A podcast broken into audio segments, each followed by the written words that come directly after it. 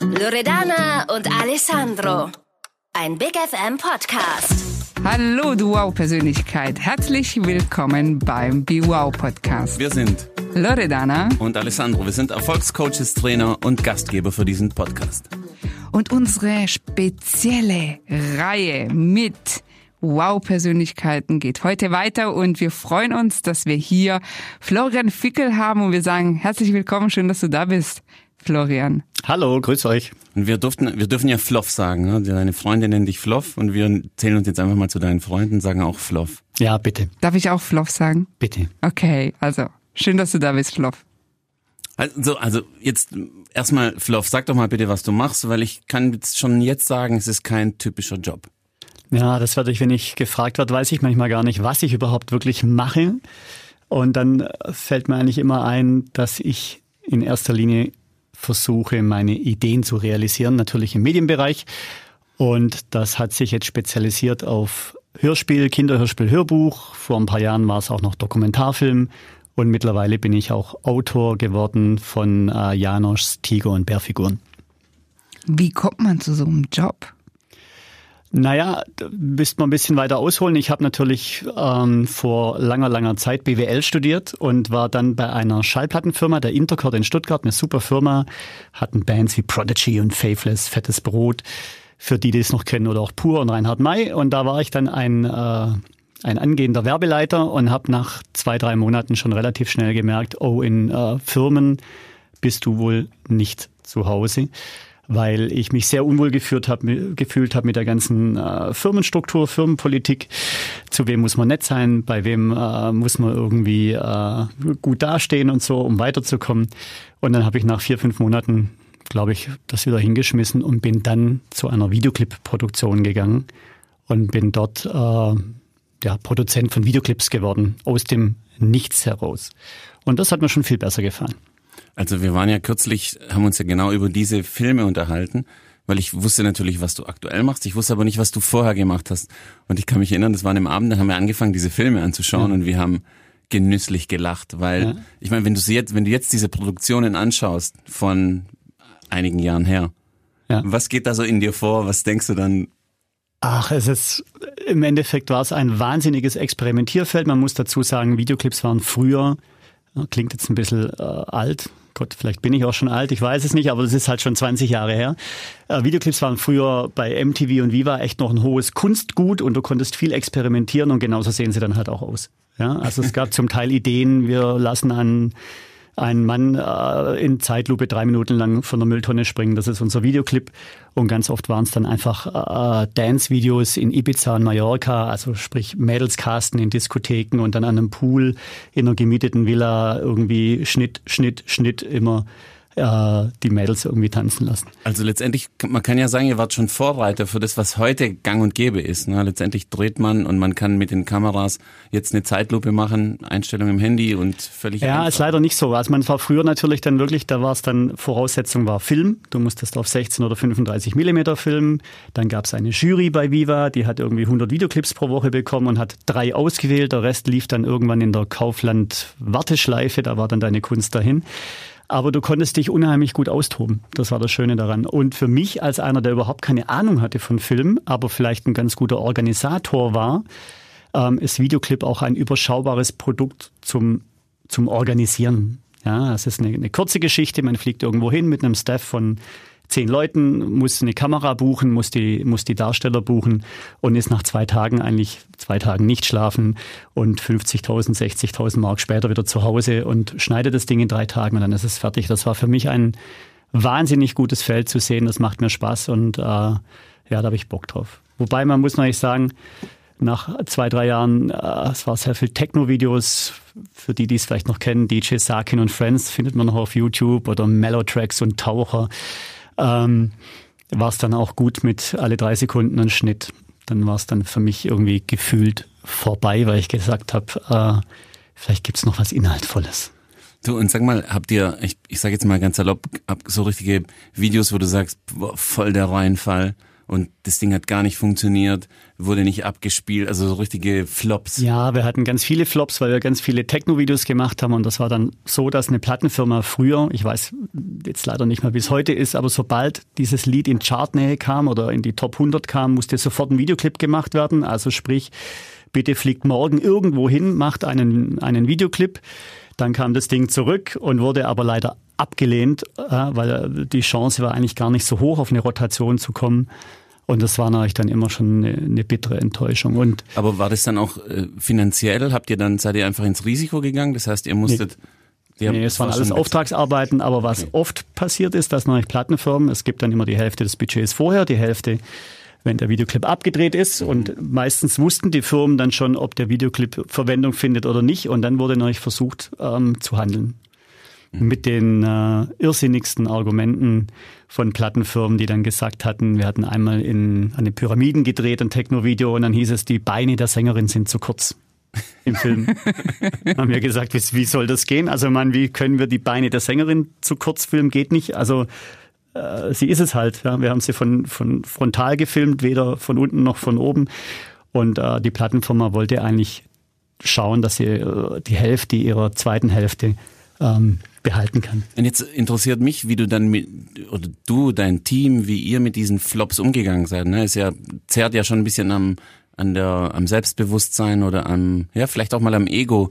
Wie, wie habt ihr dann immer die Power gefunden, trotzdem weiterzumachen? Ach, das war damals eigentlich egal, weil du so viel experimentieren durftest. Das ging ja dann weiter, dass ich diese Firma verlassen habe und mir eine eigene Filmproduktion gegründet habe und selber Videoclips gemacht habe. Und dann bin ich in die Regie eingestiegen, weil da habe ich gemerkt, das macht ja eigentlich auch viel mehr Spaß wie das Produzieren, diese Regie. Und da muss ich sagen, ich habe dann nach fünf, sechs Clips in der Regie gemerkt, ich bin einfach kein guter Videoclip-Regisseur. Was da rauskommt als Ergebnis, ich habe gute Ideen, ja, ich habe gute Exposés, also Geschichten schreiben können, die Regisseure verwirklichen. Aber ich musste mir echt eingestehen, dass ich, äh, dass mir eigentlich für die Regie an sich vielleicht ja ähm, zu viel Background gefehlt hat, zu viel Praxiserfahrung und meine eigenen Clips, das war dann eigentlich schon so ein bisschen eine Niederlage oder eine Erkenntnis, waren dann nicht nicht wirklich gut. Also DJ Bobo sei gegrüßt an dieser Stelle, hat, glaube ich, mal gesagt, den schlechtesten Clip, den er ever gemacht hat. hat er mit uns gemacht. Das Gute ist, es wird ihm auf jeden Fall in Erinnerung bleiben, ne? Ja. Weil solche Erfahrungen, du hast jetzt gesagt, es war ein Flop, aber wir wissen auch, es ist gut, dass man solche Erfahrungen macht, denn aus Niederlagen hat man relativ viele Erkenntnisse. Und wenn ich mir jetzt gerade so anhöre, dein Job, also für jeden Zuhörer, der dir jetzt zuhört, der sagt, wow, was für ein Hammerjob hat der Floff. Und meine Frage wäre an dieser Stelle, ist dir auch immer das bewusst gewesen, dass du so etwas Besonderes machst? Nee, eigentlich erst ähm, im erst Nachhinein. Jetzt, erst jetzt mit dem Podcast. Erst jetzt mit also, uns. Ah, okay. Ja, ja, ja, ja, okay. Jetzt im Moment sage ich mir, wow, klingt ja ganz gut. Ja. Nee, es ist tatsächlich so, wenn du dann äh, ein bisschen Berufserfahrung hast und dich dann einmal umdrehst und äh, wenn man jetzt wieder in die heutige Zeit schaut, ist dann auch vieles aufgegangen im Nachhinein, dann sagt man sich, hey, das war echt ein cooler Weg. Aber während des Weges habe ich das nicht gehabt. Da war es dann natürlich eher oft der Zweifel, ist klar, dann, äh, wenn du selbstständig bist, wenn du alles selber finanzieren musst und auch noch ins eigene Risiko gehst, das kam dann bei mir in der Zeit nach den Videoclips äh, dann auch die Frage, klappt das finanziell? Ja, fange ich jetzt an, mich zu verschulden oder gehe ich pleite? Was passiert jetzt? Da war das leider nicht so. Dass man sagt, wow, das ist ja jetzt ganz cool, was du machst. Ja, da war es eher ähm, in den Medien natürlich auch immer typisch, so ein bisschen so ein Gerenne, um mithalten mhm, mhm zu können. Mhm. Was uns oft passiert, ist, dass wir vielen Menschen begegnen, die haben in der Tat einen Wow-Job oder ein Wow-Arbeitsumfeld oder sogar ein Wow-Leben. Und die sind sich dessen gar nicht bewusst. Und irgendwann mal passiert irgendwas im Leben, wo man dann zurückblickt und sagt, ja, eigentlich, mir war das gar nicht so bewusst, aber eigentlich habe ich ja richtig einen Hammerjob oder ein Hammerleben. Und Jetzt sind doch unsere Zuhörer hier oftmals so junge Menschen, die eh schon vieles haben. Hättest du denn einen Tipp an dieser Stelle, wo du jetzt als Profi, als Experte, du bist ja schon lange in der Berufswelt, wo du sagst, ja, daran machst du fest, dass es ein Wow-Job ist oder Woran sollte so jemand Junges mal zurückschauen und sich bewusst werden, was er ist, was er kann und was er hat? Naja, also ein Wow-Job, was ist ein Wow-Job? Glaube ich, dass ein Job, ich, ich denke es immer andersrum. Du arbeitest acht Stunden am Tag, dann schläfst du vielleicht noch sieben, acht Stunden. Also ist Arbeitszeit ganz schön viel Zeit am Tag. Und dann sollte es ja eigentlich in irgendeiner Art und Weise dir Spaß machen und dir Erfüllung bringen. So, Punkt eins. Ja, und da finde ich, dann kann der Wow-Job ja eigentlich auch ein Müllmann sein, der gerne irgendwie hinten auf seinem Brettchen dahin surft, ja, oder ein, ein Briefträger. Warum nicht, wenn der sagt, hey, das ist für mich mein Wow-Job und ich habe eigentlich meine Ruhe, mehr möchte ich gar nicht und ich kann für mich alleine irgendwie in der, in der Natur sein, finde ich das genauso okay, wie wenn du jetzt Videoclip-Produzent, Hörspielmacher oder sonst irgendwas bist. Also ich glaube eher, dass für mich der Wow-Job der wäre, wenn du wirklich während deines Jobs ein gutes Gefühl hast. Und dann finde ich, solange du jung bist, das ist für mich auch ein ganz wichtiger Wow-Job-Charakter, ist, dass du äh, ja, dass du dein, dein, deinen Wünschen nachgehst oder dein, deiner Lust nachgehst irgendwie. Ja, dass man es versucht. Weil im Endeffekt, was kann passieren, solange du kein Geld investieren musst? Das war für mich ganz oft so, du hast Zeit investiert. So what? Ja, also wenn du auf die Schnauze fliegst, Pech gehabt, dann weißt du wenigstens, die, die Richtung ist nicht die richtige. Aber so habe ich gemacht. Und äh, irgendwie war das dann im Nachhinein auch echt schon ein spannender Weg, immer wieder was sich neu zu erfinden, immer wieder wo neu reinzugehen, weil ich Lust drauf hatte. Und ähm, ja, bis die Lust dann irgendwann weg war und das nächste kam. Und du Fluff, ich habe jetzt gerade, du hast uns ja das Buch hier mitgebracht, vielen Dank. Und da steht als Titel, als Tiger und Bär, beinahe das Beste verpassten. So, hast du schon mal das Gefühl gehabt, was zu verpassen? Oder vielleicht hast du jetzt mal ab und zu das Gefühl, dass du sagst, hey, ich verpasse was. Wir leben ja in einer Zeit, auch die junge Generation, die ganz viel erleben wollen und immer das Gefühl haben, was zu verpassen. Deswegen will man ganz viel tun und so weiter. Hast du dieses Gefühl schon mal gehabt? Ja, klar. Ja, also man, äh, wenn man in den Medien arbeitet, ist es vielleicht auch präsenter als in, in anderen Berufen, weil du natürlich ständig irgendetwas hinterher rennst. Ja, und weil du immer in irgend, in deinem Bereich immer versuchst, etwas Besonderes einen Hit zu schaffen. Ja, das ist ja in der Musik so, ist aber auch beim Buch so, beim Film so. Jeder will irgendwo, dass natürlich viele Leute dich sehen und hören. Ja, und dieses Verpassen war dann oft auch eine Antriebsfeder. Das jetzt positiv oder negativ ist, müsste ich mal drüber nachdenken. Aber ähm, es war schon so, dass sich das immer, immer weiter auch gezogen hat, nochmal, nochmal was Neues zu machen, weil du schon Lust drauf hast, auch äh, ja, erfolgreich zu sein. Jetzt hast du Antriebsfeder gesprochen. Also ich sehe es definitiv positiv. Und du hast jetzt dich das Gefühl, dass es vielleicht nochmal so eine andere Antriebsfeder gibt. Ich war auf deiner Webseite und du hast tatsächlich einen Brief von einem, von einem Lehrer, der an dich ging oder ging an dich? Ja, der ging an, äh, also eigentlich ging er an meine Eltern. An Eltern? Er hat dann aber sogar gesagt, ich hätte den Brief äh, vernichtet und sowas, wobei das vollkommener Quatsch ist. Meine willst Eltern waren in der gleichen Schule, also hat, haben eh gewusst, dass ich durchgeflogen bin. Und willst du uns kurz sagen, was, was dieser Brief beinhaltet? Und da stand dann drin, dass ich, äh, er war zwar erfreulich, fantasievoll und kreativ, aber leider hat es nicht zur Versetzung in die nächste Klasse gereicht. Und heute denke ich, du kleines ja, ich nehme das erfreulich, kreativ und fantasievoll als Kompliment, mit dem ich das Beste draus gemacht habe. Und jetzt ist es ja auf dein, tatsächlich auf deiner Webseite. Ist es eine Antriebsfeder? Ja, die, also das nicht. Ja. Ich konnte ihn nicht leiden. Er war auch für mich ein schlechter Lehrer. Ähm, aber meine Kreativität war immer die Antriebsfeder. Ja. Und witzigerweise hatte er das geschrieben bei dem, bei dem blauen Brief der Nichtversetzung. Ich glaube, äh, der wollte das, er wollte dich motivieren, aber war halt nicht ganz so gut in der Kommunikation. Da müsste man vielleicht nochmal, so als Kommunikationsexperten müsste man das nochmal anschauen. Vielleicht steht da was zwischen den Zeilen, ja. was wir bisher noch nicht gefunden haben. Wobei wir uns gerade gestern Abend drüber unterhalten haben. Wir haben Freunde gehabt zum Abendessen und da ging es in der Tat darum, Zeugnisse oder wie war unsere Vergangenheit. Du, Alessandro, hast ja erzählt, du hattest in deinem Zeugnis eine Eins in Sport. Ich hatte eine Eins in Sport und, und in bildende Kunst. Also für mich war das auch, diese Bewegung und Kreativität war so ein riesengroßes Thema. Und ich war, ein paar andere Noten waren nicht ganz so gut. Da war eine Fünf in Religion, Geschichte war, glaube ich, auch eine Fünf, Deutsch vier und dann halt noch so ein paar andere Noten, halt nicht ganz so gut. Und alle haben immer auf diese Noten geschaut, die haben immer auf die, auf diese fünf geschaut, auf die vier in Deutsch und da wirst du nie einen Job finden, da wirst du nie was Gescheites machen können. Auf die eins in Sport und in bildende Kunst hat nie jemand geschaut gehabt. Und dann habe ich mich natürlich so reingehängt, weil jeder gesagt hat, hey, du musst da gut werden, du musst dich da reinhängen. Also habe ich dann gelernt und dran gearbeitet. Und habe ich es in der Tat geschafft, so zwei, zwei Jahre später. Dann in der neunten hatte ich eine drei in Deutsch, also besser geworden. Ich bin besser in Mathe, die fünf in Geschichte wurde zu einer vier und so.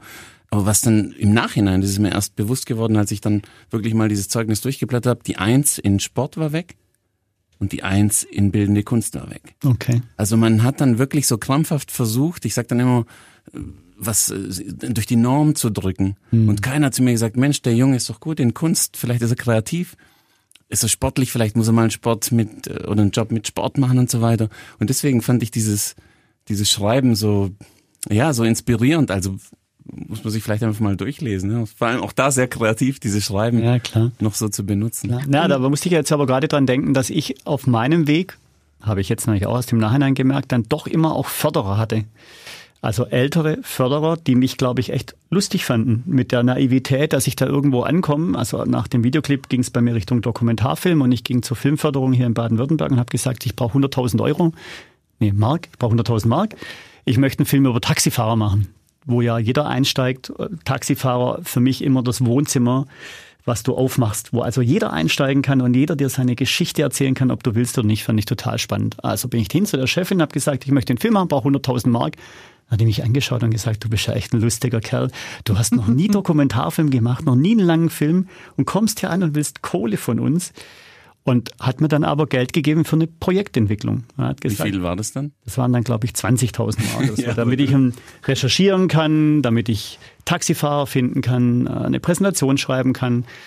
Und äh, in der Zwischenzeit, weil ich ja einer bin, der nicht, nicht aus einer Branche kommt und immer gelernt hat, über den Tellerrand zu schauen, hatte ich mir Mercedes-Benz als Sponsor geholt. Damals gab es nur Mercedes-Benz-Taxen und die haben dann gesagt, weißt was, von uns kriegst du die 100.000 Mark, weil wir legen in jedes Taxi, was gekauft wird, einfach eine Videokassette rein.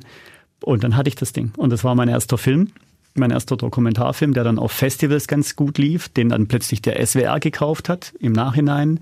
Und so ging es dann plötzlich bei mir im Dokumentarfilm los, wo ich gemerkt habe, guck mal, da bist du, glaube ich, schon zu Hause, so in äh, einfach Dokumentarfilm ist was anderes wie szenischer Film, da musst du nichts inszenieren, da bist da hast du einen Protagonisten gecastet und dann läufst du dem hinterher und schaust, was passiert und der Rest erledigt sich im Schnitt. Also mehr so eine, eine Arbeit dann im Stillen, das war dann mehr so mein Ding. Aber ich hatte einen Förderer am Anfang. Ja, hätte ja genauso sein können, dass jemand, dass sie, die Chefin damals, die Frau Rötemeyer hieß die, gesagt, die hätte ja auch sagen können, du hast keine Ahnung von Film, mach dich vom Acker. Aber sie hat mir die Chance gegeben. Ja, und das ist, äh, glaube ich, schon auch wichtig auf so einem Weg, dass man Förderer bekommt. Liegt vielleicht aber auch an mir, dass ich die Leute da begeistern kann mit meiner ja, liegt auch wahrscheinlich, würde ich sagen, an deinem Mut. Ja? ja, also das heißt auch mal mutig sein, auch mal ein bisschen frech sein, auch ein bisschen anders sein. Weil das und auch mit dieser Überzeugung, mit dieser Leidenschaft kann ich mir vorstellen, dass du also zu dieser Dame gegangen bist, dass die gedacht hat, wow, also genau. wer so viel Mut hat, ja, und so frech ist und äh, einerseits auch sich das zumutet, dem gebe ich ein bisschen Geld in die Hand, wahrscheinlich nicht so ganz so viel, aber ich möchte ihm eine Chance geben. Im Endeffekt hat ihm ein Talent erkannt, ja. muss man mal so sehen, ja, was ich vielleicht selber noch nicht so wusste, hat sie vielleicht einfach durch mein Auftreten schon, schon erkannt. Aber da bin ich mir eben auch treu geblieben, mhm. weil ich wollte und ich hatte totale Lust auf Dokumentarfilm. Ja, mhm. ich, also ich habe gemerkt, dass mit dem Videoclip und du musst da was inszenieren, ist nicht deins, aber so gesellschaftliche Themen, zeigen, wie die, wie die Gesellschaft ist, da hatte ich einfach Lust drauf und mhm. das hat sie wahrscheinlich gemerkt. Und weißt du, was ich, was mich auch, was ich auch faszinierend finde, weil du sagst, man braucht Förderer und vielleicht ist es auch so, dass viele von uns Förderer haben, aber sich dessen nicht bewusst sind, weil wenn du zum Beispiel hingekommen bist und die sagt zu dir, ja, hey, du hast doch gar keine Erfahrung und das ist, ja, dir fehlt da die Expertise und ich gebe dir nur 20.000, könnte man jetzt auch so interpretieren, hey, vergiss es, ne? Mhm. Also war jetzt nicht unbedingt so super Enthusiasmus, sondern hätte ich schon erstmal auf den Boden gebracht und nur äh, nur 20 Prozent von dem, was du dir eigentlich vorgestellt hattest. Ja, aber also auch da das nicht persönlich zu ja. nehmen und dann, also deswegen vielleicht sind Förderer da, aber wir sehen sie nicht.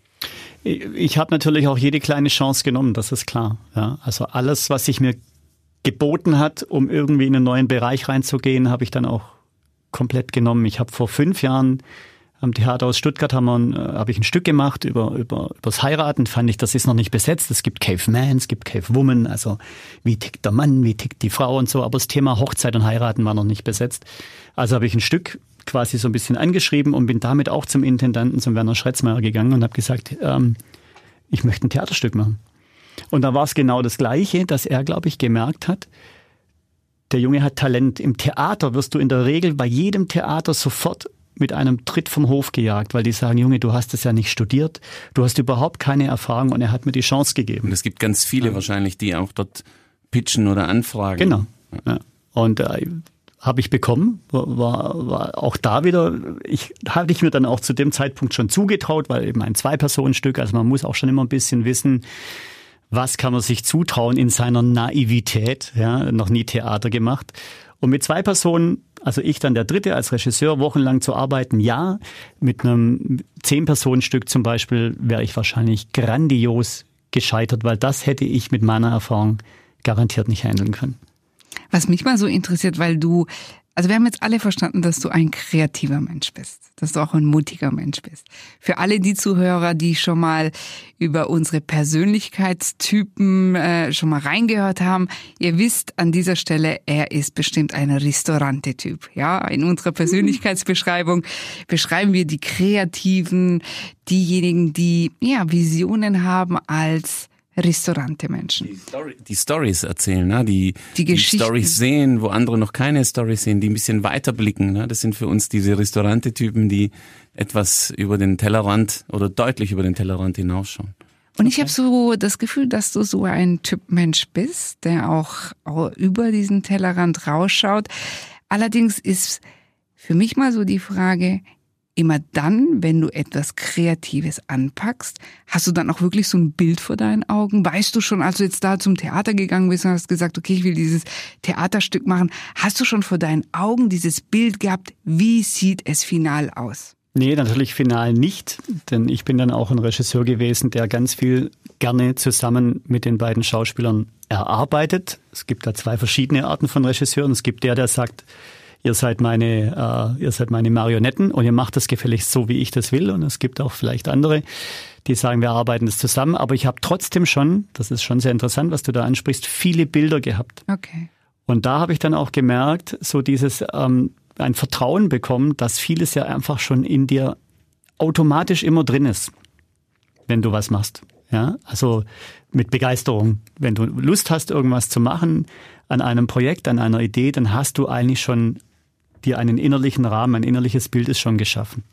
Und das fand ich dann ganz spannend zu merken. Guck mal, man braucht eigentlich gar keine Angst haben, dass da nichts irgendwie danach kommt, ja, sondern das schwarze Loch. Vieles ist einfach automatisch da. Das ist dann schon, das bist halt dann du mhm. im Endeffekt, mhm. der sich dann da auch ausdrückt. Und das und vielleicht transportieren wir das einfach mal so in in so ein Berufsleben. Da ist dann auch, man beginnt es und man hat zwar vielleicht viele Bilder im Kopf, man weiß aber nicht, wie es am Ende aussieht, aber man lässt sich einfach mal drauf ein hält ein bisschen Ausschau nach Förderern, nach Forderern, die einen herausfordern und, und dann sich einfach mal drauf einlässt und dann sieht und am Ende kann es halt einfach ein paar Jahre dauern, bis man halt das Gefühl hat, ich bin jetzt angekommen oder dass, dass man sagt, ich mache jetzt das, genau. was ich gut kann und bin so Ruhe dann so ein bisschen in mir. Ja, ruhen tue ich ja heute noch nicht, aber, aber ähm, ich finde, da gehört noch eines mit dazu, was ganz wichtig und spießig ist bei dieser Sache, die du gerade gesagt hast. Und das ist dann eigentlich vielleicht echt auch nochmal eine große Stärke von mir gewesen, vielleicht sogar noch mehr wie die Kreativität. Ich finde, man muss es halt auch mal durchziehen. Ja, das heißt, wenn du eine Idee hast, ich meine, Ideen erzählen wir uns irgendwie jeden Tag wahrscheinlich 20, oh, Buchidee und Filmidee und aber dann sich auch zu sagen, ich ziehe mal mein Ding einfach auch durch. Von mir aus bis ich strande, ja. Aber nicht irgendwo sagen, naja, ich fange es mal ein bisschen an. Oder ich mal. Und das war schon eine Stärke von mir. Wenn ich was wollte, dann habe ich es echt immer durchgezogen. Und hattest du dazu irgendwie so einen Power-Slogan, der dir dabei geholfen hat? Nö, also ich habe dann immer mir gesagt, bis die Leute nicht zu mir sagen, weißt du was, hey, du gehst uns so auf die Nerven, mache ich halt immer weiter. Ich habe 2006 war das, glaube ich, Hörbücher gemacht, Väter sprechen Janosch, das war meine erste Hörbuchreihe. Und da habe ich mir dann lauter äh, originelle Väter, Promi-Väter gesucht. Also Till Schweiger, Günter Jauch, Joschka Fischer, Wiegald Boning, Jörg Pilawa, Jürgen Vogel.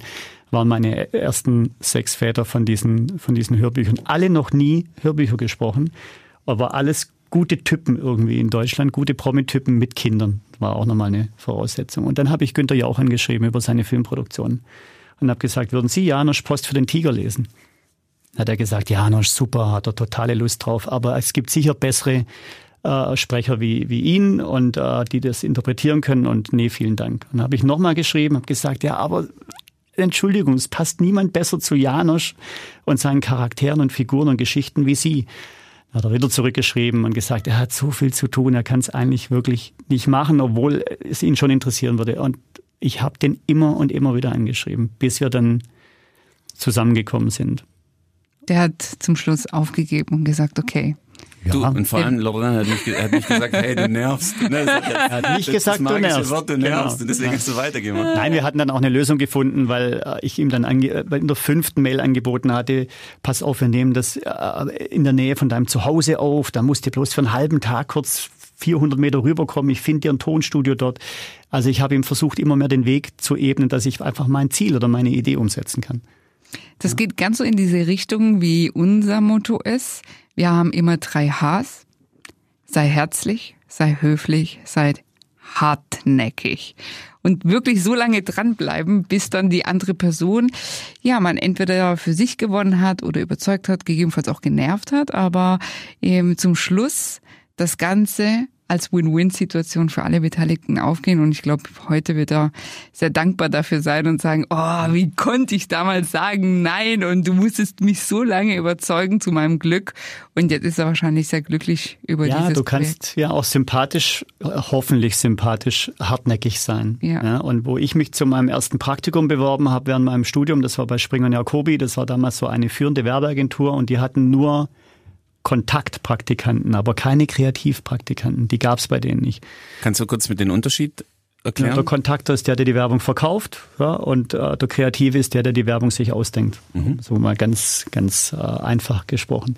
Und hatten die mir gesagt, wir haben keine Kreativpraktikanten, du bist bei uns an der falschen Stelle. Und ich habe dann angefangen, den jeden zweiten Tag ein Zitat von irgendwie Goethe und Schiller zuzufaxen. Klasse. Also Mail noch nicht, aber zuzufaxen. Und irgendwann hat er angerufen, der Geschäftsführer hat gesagt, hey, du nervst. Du nervst. Und das ist genau das, was wir brauchen in der Werbung. Also komm. Ja. ja. Und das ist vielleicht dann auch sympathisch genervt. Ja? ja. So, sich einfach nicht zu schade dafür sein, wenn man echt eine lustige, nette Idee hat bei einer Bewerbung, wenn es jetzt im Kreativbereich ist, das auch zu machen. Ja, wie gesagt, was kannst du verlieren? Also ich konnte nichts verlieren, weil sie haben gesagt, es geht nicht. Ja.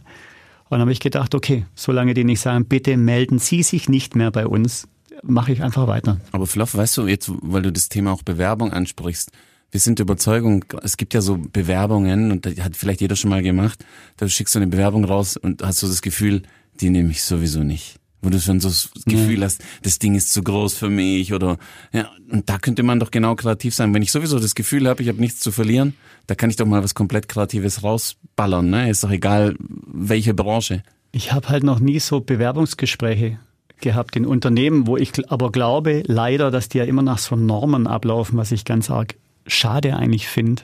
Ja, weil ich würde ich meine, heutzutage hat sich doch jeder darauf vorbereitet, was sind meine Stärken, was sind meine Schwächen. Das würde ich schon gar nicht mehr fragen eigentlich, sondern ich würde eher mit jemandem ein anderes Gespräch führen, ja, äh, um zu schauen, was ist da für ein Mensch dahinter, der nachher in meinem Unternehmen drin sitzt. Und eigentlich würde ich auch so, wenn ich der wäre, der Jugendliche hier wäre, mich auch so bewerben, so ein bisschen versuchen, ich zu bleiben und nicht hier, ich brauche jetzt drei Stärken und dann muss ich aber auch eine Schwäche zeigen, weil er keine Schwäche zeigt. Hm, der hat ja irgendwie ein ein Angeberproblem oder sowas. Und wenn du jetzt heute ein Bewerbungsgespräch führen würdest, weil du gesagt hast, du würdest nach dem Menschen oder Persönlichkeit schauen, was glaubst du, sind so Charaktereigenschaften, was heute ein Mensch haben sollte, um in einem Unternehmen erfolgreich zu sein? Ich würde sehen wollen, dass jemand Lust drauf hat, und Leidenschaft mitbringt. Alles andere wäre mir eigentlich schon fast egal. Okay, nee, noch das Spießige, vielleicht Zuverlässigkeit. Zuverlässigkeit. Ja, Finde ich schon. Ja. Also Lust, Leidenschaft. Zuverlässigkeit. Äh, LLZ. LLZ, also bring Motto. LLZ mit. Du weißt ja, dann hat einer voll riesen Leidenschaft, aber kommt halt nicht, ne? Ja. ja. halt aber halten wir nochmal fest, LLZ, DK. Dann Also- klappt's. Dann klappt's ja super. Dann haben wir jetzt auch schon einen super Slogan draus gemacht. Und bevor wir das noch jetzt abschließen hier, also wir könnten mit dir ja sowieso jetzt Stunden, Stunden, Stunden. Ich glaube, du hast so viele Geschichten auf Lager, dass wir uns hier, aber ich, das machen wir mal dann privat, äh, dass wir so einen Abend gemeinsam organisieren, wo wir uns dann mal richtig so alle Geschichten aus den Schubladen rausholen und dann mal erzählen. Die Frage an dieser Stelle, also ich habe, wenn ich es richtig verstanden habe, also du hast angefangen mit Videoclips, dann Dokumentarfilme und heute bist du bei Hörbüchern. Wir spielen eigentlich mehr, ja. Ja. ja. Das war dann auch, Dokumentarfilm habe ich irgendwann mal gemerkt. Die Vorläufe sind lang, es reden viele Leute mit, du brauchst immer irgendwo fremdes Geld, in Klammer Sendergeld oder Fördergeld. Und äh, ich hatte dann gemerkt, das ja, ist nicht mein Weg. Das ging mir irgendwie zu langsam, war mir zu umständlich. Vielleicht bin ich auch so ein Eigenkämpfer, weiß es nicht in meiner, in meinem Charakter. Dann mu- muss, es, muss ich es eben auch so akzeptieren. Und dann habe ich eben Lust auf Hörspiel, Hörbuch bekommen, weil ich mir gedacht habe, das ist ja eigentlich ein Film ohne Bild. Ja, ist ein Film, ein Hörspiel ist eigentlich auch ein Film, der geht halt in deinem Kopf ab. Und, da- fördert auch die Kreativität. ne? Genau, das sind ja deine eigenen Bilder. Und dann habe ich eigentlich ja angefangen mit den Janosch-Hörbüchern, mit Cherry Cotton noch, das ist eine alte Krimi-Marke und bin dann relativ schnell durch meine Kinder, also wieder durch was Natürliches, Authentisches zu Playmobil gekommen, weil die haben gerne Playmobil gespielt und dann habe ich mir überlegt, wie wäre es, wenn die Playmobil-Figuren lebendig werden und immer ein Abenteuer erleben, wenn der Junge aus seinem Zimmer ist, bin damit zu Playmobil gegangen und habe die Lizenz für Hörspiele erhalten. Und das ist jetzt zwölf Jahre her, wir haben 70 Folgen und sind eine der erfolgreichsten Kinderhörspielmarken in Deutschland. Also das ist eigentlich echt eine super Geschichte, die mir bis heute auch noch Spaß macht zum Mitschreiben, Regie führen, zum Überlegen, wie geht's weiter mit dem Playmos. Also eine ganz tolle Sache. Du, und eine Sache finde ich noch sehr kurios, weil die Stimmen sind ja schon auch, also berühmte Stimmen von, von Schauspielern, also von Hollywood-Größen und anderen natürlich.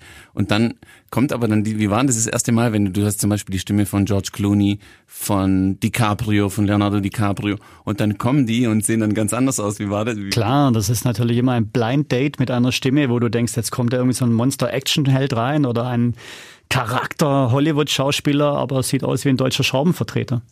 Ja? oder so. Also logisch, das ist, aber dann setzt sich dieser deutsche Schraubenvertreter als Synchronsprecher eines Hollywood-Stars vors Mikrofon und spricht die ersten Sätze und du kriegst eine Gänsehaut nach der anderen, weil einfach Sprache so schön ist oder so schön sein kann. Und auch da muss man eins sagen, die können sich auch nicht verstellen, ja, sondern die sind gecastet worden. Und eine Stimme vom Robert De Niro, der hat so eine Stimme in der Natur. Da kann die nicht die ganze Zeit verstellen. Der spricht privat genauso mit dir wie, wie wenn Robert De Niro irgendwie. Ja. Und äh, der hat diese Stimme und ist auch entdeckt worden mit seinem Talent. Klar wollte er Sprecher werden, aber ich glaube, dass er auf den Robert De Niro dann kam, dass da hatte er einen Förderer, ja, der sein Talent entdeckt hat. Ja, jetzt. Ähm, Jetzt find wir mal den Link zum viele- Schluss. Nein, ich Nein, wir wollen eigentlich gar nicht viele. aufhören, das ja wir wollen gar nicht mehr aufhören. Es wird ja immer spannender. Aber hier, wir ja? haben schon natürlich die Frage, die wir auch so gerne, mit der wir gerne, sag ich mal, das Ende einleiten, wenn man das äh, jetzt leider das Ende einleiten will oder muss. Wenn du, also Laurent, du kannst es besser, wenn du den, wie den Satz einleitest. Wir haben dich ja nicht einfach so eingeladen, weil wir haben gesagt, wir wollen in dieser Reihe Wow-Persönlichkeiten. Du bist aus unserer Sicht eine Wow-Persönlichkeit, nicht nur wegen deiner Geschichte, sondern weil hinter deiner Geschichte deine Persönlichkeit steckt. Und wir haben in dir oftmals, auch wenn wir uns so mit dem Alessandro unterhalten haben, dann gesagt, hey, der hat so viel auf dem Kasten, was der alles macht, tolle Geschichten. Nicht nur aufbaut. saufen, ne? Ja, also nicht nur saufen. Der ist nett, sympathisch, der hat Tiefgang. Also aus unserer Sicht wirklich eine Wow-Persönlichkeit. Eine Wow-Persönlichkeit, die immer dann, wenn man ihr begegnet, sprich dir begegnet, wir nie das Gefühl haben, ja, obwohl du so einen, ja, komplexen wahrscheinlich Arbeitstag hast, du siehst immer frisch, gut gelaunt, du strahlst, wenn ich dir jetzt noch gerade in die Augen schaue, dann sehe ich auch immer noch diese Lebenslust, diesen Glanz, diese Neugier. Also da ist so viel Dynamik dahinter. Und für uns bedeutet das, das sind Menschen, die was ganz Besonderes in sich tragen. Sogenannte Wow-Persönlichkeiten. Und meine Frage ist jetzt an, der, an dieser Stelle, wenn ich dich fragen würde, warum bist du eine Wow-Persönlichkeit? und du sagen darfst, ich bin eine Wow-Persönlichkeit, weil? Weil ich meine Ideen für mich gut finde und Spaß dran habe, die rauszuhauen und das dann auch durchziehen, komme was wolle. Richtig. Wow. Ich sag danke. Also ich nehme eine Sache nehme ich wieder besonders Ja. mit. Ich nehme mit, bleib so lange dran, bis jemand zu dir sagt, du nervst. Genau. Das nehme ich wirklich mit. Das, also ich sag wirklich, ich habe mich schon sehr darauf gefreut und es war noch mehr, als ich mich darauf gefreut habe.